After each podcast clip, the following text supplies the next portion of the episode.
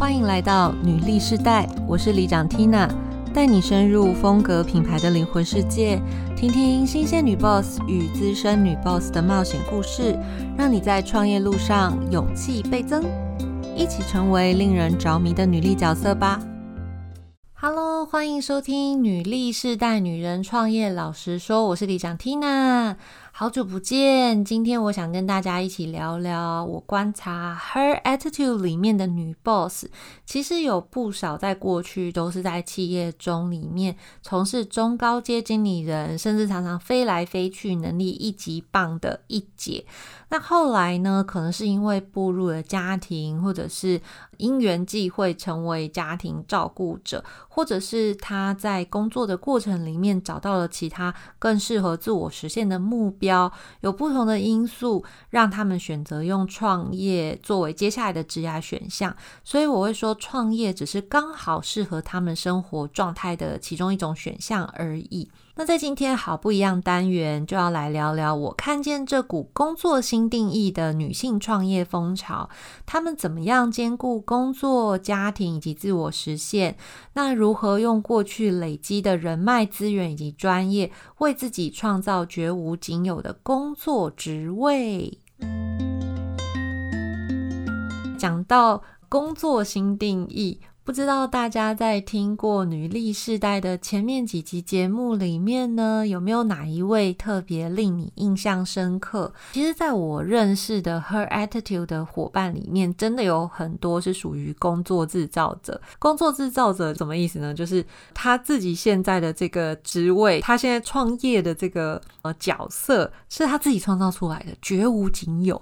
但是为什么会绝无仅有？是因为他是结合过去的工作经验、人生历练，或者是他自己的一些独特的观点。或者是他独特的方式，呃，变成说，诶，他现在跟这个工作简直就是浑然天成，融为一体，在找不到第二个角色可以去找他了。在我身边确实是有很多像这样子的伙伴，例如说，可能我们在第十三集的时候访问过空间整理师 Lilian，不知道大家有没有还记得曾经到卡达去工作了一圈回来的 Lilian 呢？那他其实呢，也是因为一次偶然的跨国搬家经验，要从台湾搬到卡达的过程里面，然后突然发现说，哇，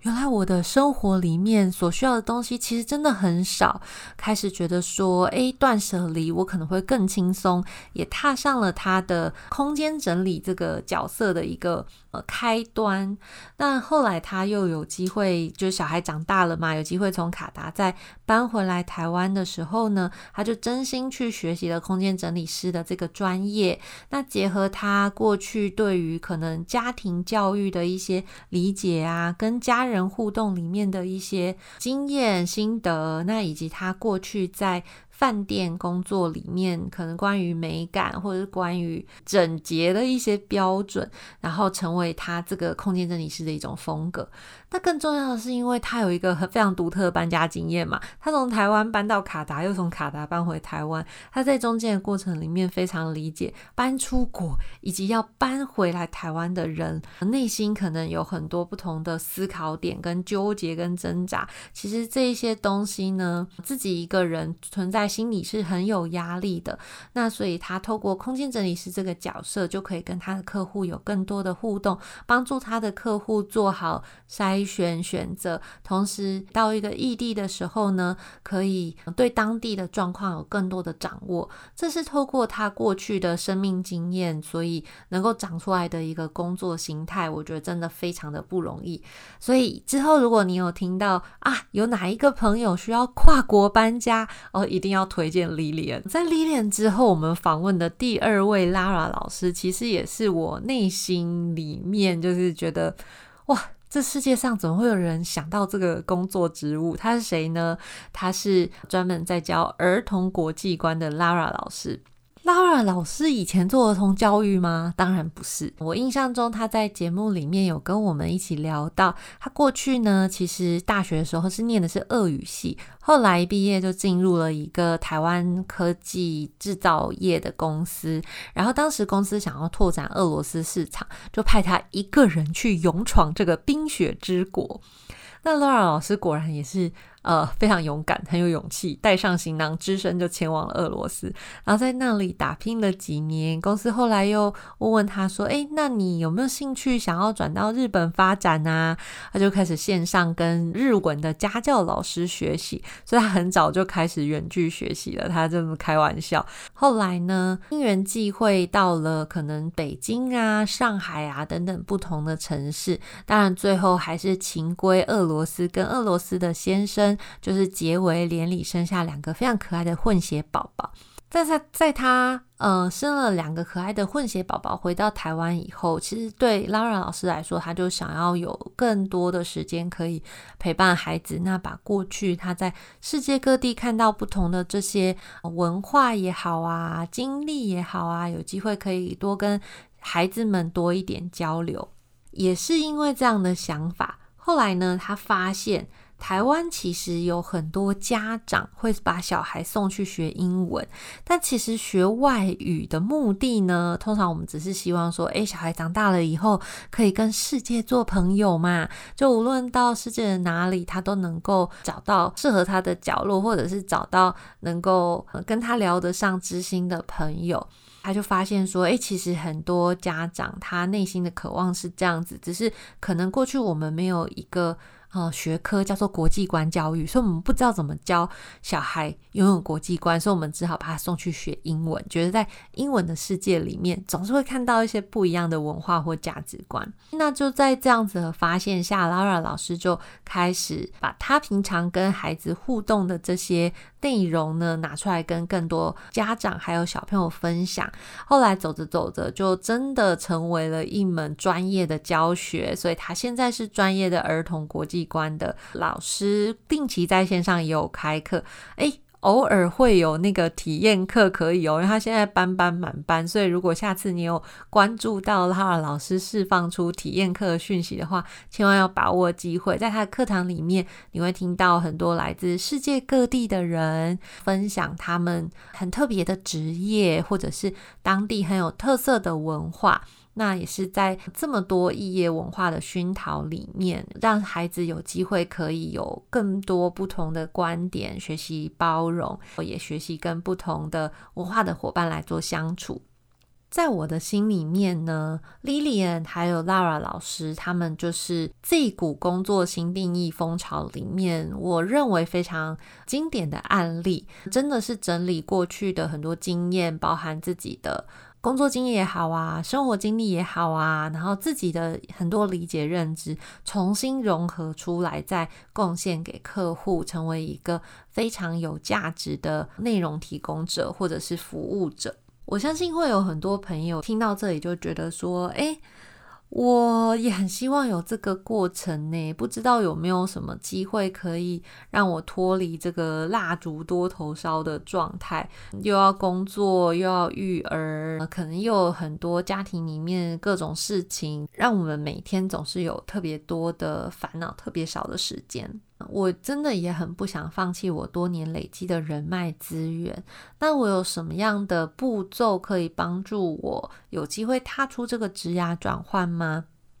讲到这里呢，其实我觉得听过那么多的。前辈或者是女 boss 们的经验，大部分呢，他们都会建议大家，就是可以先从简单的斜杠开始，就在你不放弃本职工作的情况下，先透过斜杠的方式展开你对于兴趣的探索，观察自己一段时间，这个是不是你愿意倾注热情去克服困难的一个领域。那紧接着就是尝试用兼职的方式，让自己可以花多一点的时间在你本来想要投入的这个新项目上。那最后呢，就是确定可行，再放手一搏，离职创业，或者是成为一个自由工作者。讲到这个职场转换的三步骤啊，不知道大家还有没有印象？我们在二十一集的时候访问过 Penny，Penny 也是我的好朋友。那他其实是在一间公司做财务的工作。那财务工作平常其实还蛮枯燥的嘛。但是他自己呢，在偶然的机会下发现，哦，原来在皮革的世界里，它完全就是一个心流状态，它可以非常专注，然后很愉悦的完成这个过程。所以他也在三十加的时候特别飞到意大利去学了一年的皮革，然后享受了他在意大利成为意大利人的一个过程。我觉得非常有趣哦。如果大家感兴趣的话，可以听听 Penny 的这一集分享。但他回来以后呢，确实也是思考到可能职业的发展跟以及皮革工艺这种技术是需要时间的累积嘛。那所以后来他的选择是保留他的正职工作，每天可能用两个小时甚至更长的时间，可以做自己的兴趣项目啊，或者是接受一些克制订单。那也让自己可以保持这样的手感以及经验的练习累积。那相信十年之后，Penny 绝对会成为他口中。的皮革工艺大师，大家也不要忘记去关注 Penny 的品牌哦。像上一集呢，我们在跟 Zoe 聊天的时候，其实 Zoe 是左边茶水间 Podcast 节目的主持人，然后目前也是理想生活设计这个平台的创办人。那 Zoe 其实也有提到，他当时在真正决定要创业的。前面其实花了一些时间，从最早可能有本职工作斜杠开始做 podcast，到后来发现说，哎，真的蛮多人有这样的需求的，开始跟老板商量用兼职的方式，让自己可以多花一点时间做自媒体的经营啊，或是产品的设计，一直是到说，哎，确定。这个模式行得通，可以复制的情况下，他才真正放手一搏，选择离职，在美国开设自己的公司。那我觉得像这样的经验，其实真的是蛮值得借鉴的。当然，也不是说所有的人都要按照这个流程，而是说，如果你现在想要开展的事业，你自己没有那么肯定，那你也没有过多的资源可以让你去冒险的话，我会觉得用。比较稳健的方式去做尝试是好的，只是说你说每一个职业阶段，大家需要的尝试的时间跟转换时间不同，但只要你内心对于这个把握是有更近一些，我觉得就很值得再做出一个新的选择，再更进一步。也会有很多朋友是他现在看到很多创业者，甚至。不一定是自媒体创业哦，有可能是做产品类型的，都一样要用自媒体的方式来做经营。没错，我觉得这个时代是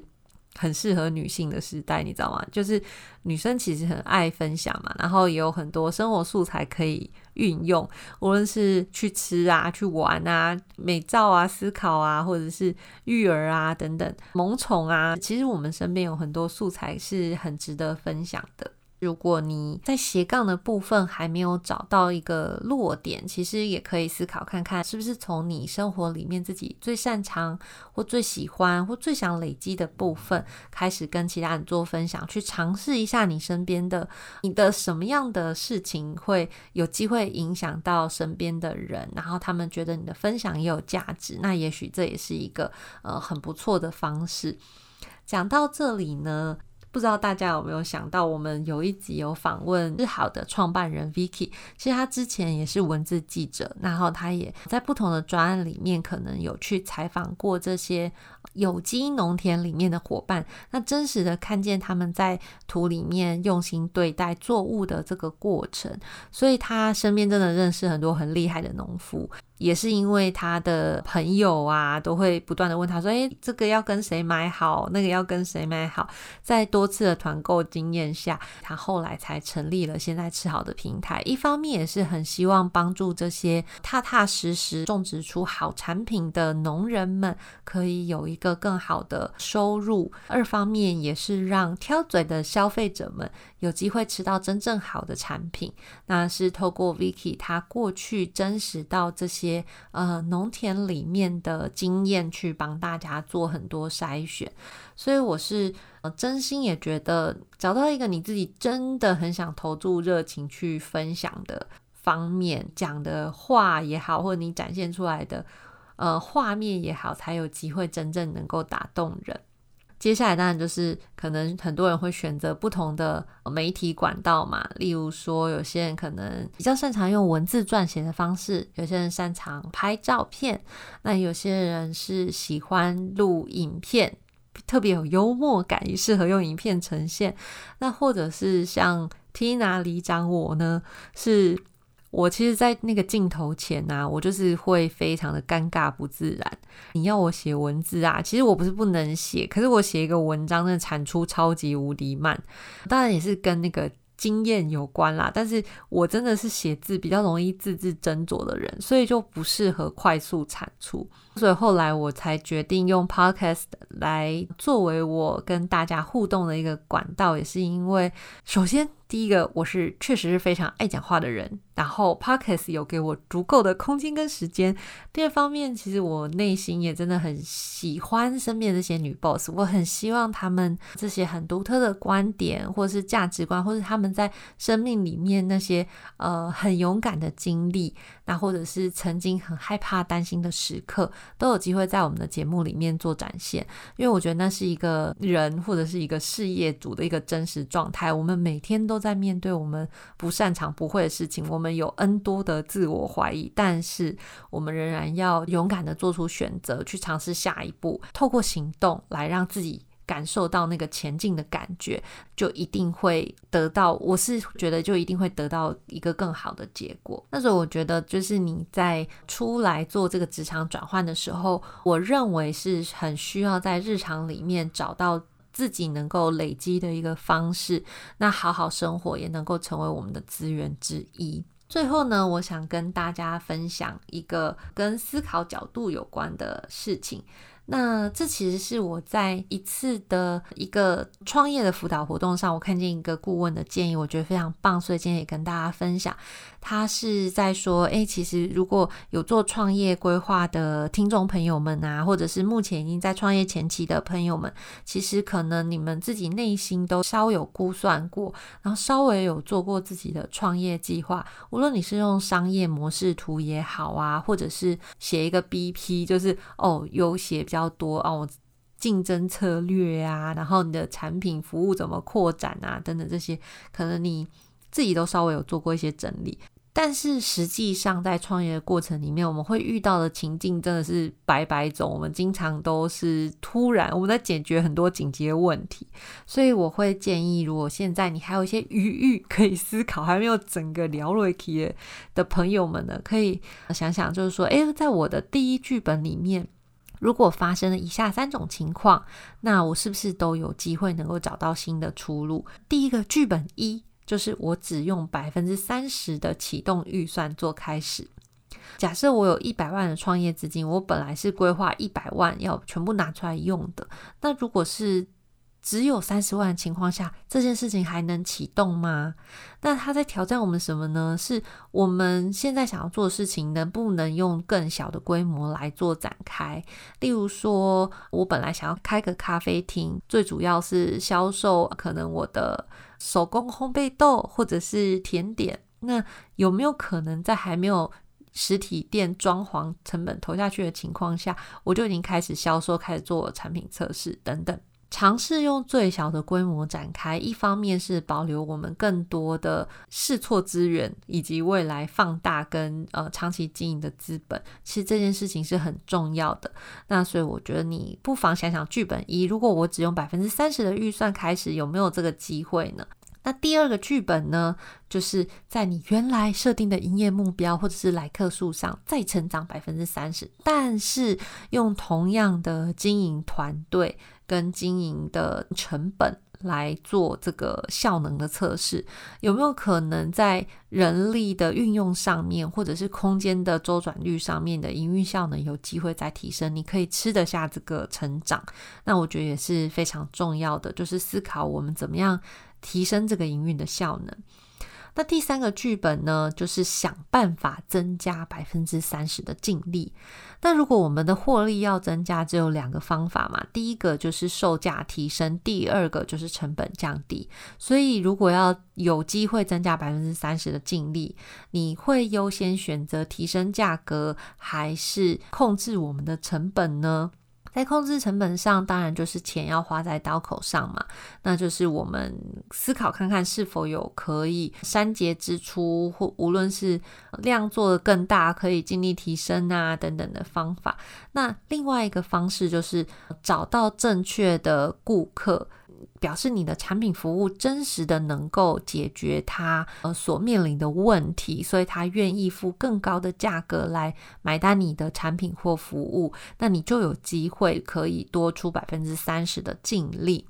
那在不同的场景角度下，我们可能都会有不同的经营策略。那其实每一种情境都会有碰到的机会。那也许你就可以在对照现在你所遇到的真实的情况，做出对你来说现在更好的选择，保留更多的资源给呃临时性的一些情况。其实我觉得在创业过程里面都是非常重要的事情。不知道你是不是也？曾经在想过，可以用过去的人脉资源、经验，可以化整为零，为自己创造一个独特的工作职务呢？我们刚好啊，在十二月二十一号要举办一场实体活动，就在下周的时间，下周二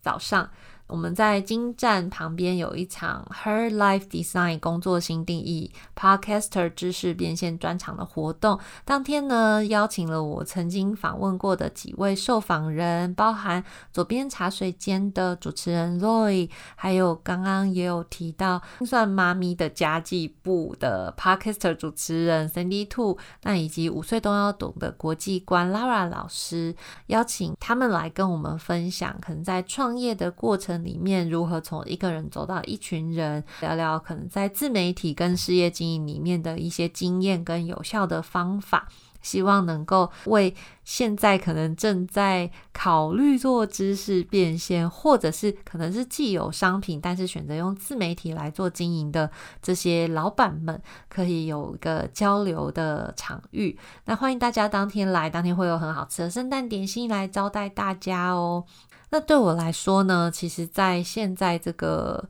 风潮下，或者是现在 COVID nineteen 的状态下，以及现在可能电商啊、自媒体更活跃的情况下，其实未来的工作可能跟。过去的工作就是完全不同的，我们需要创造出很多独一无二的服务，是只有我们过去的经验累积才有机会可以提供的。那希望当天有机会可以跟你一起在现场聊一聊。那如果你喜欢这期的节目呢，也欢迎你追踪订阅女力世代女人创业老师说频道，请给我们五星好评，你的鼓励就是我们的最大动力。也请推荐给你身边的好朋友，与我们一起在空中相会。我会分享女性在在创业路上所经历的酸甜苦辣，让你搞懂比努力更重要的真能力，一起梦想变现。记得追踪订阅我们哦，拜拜。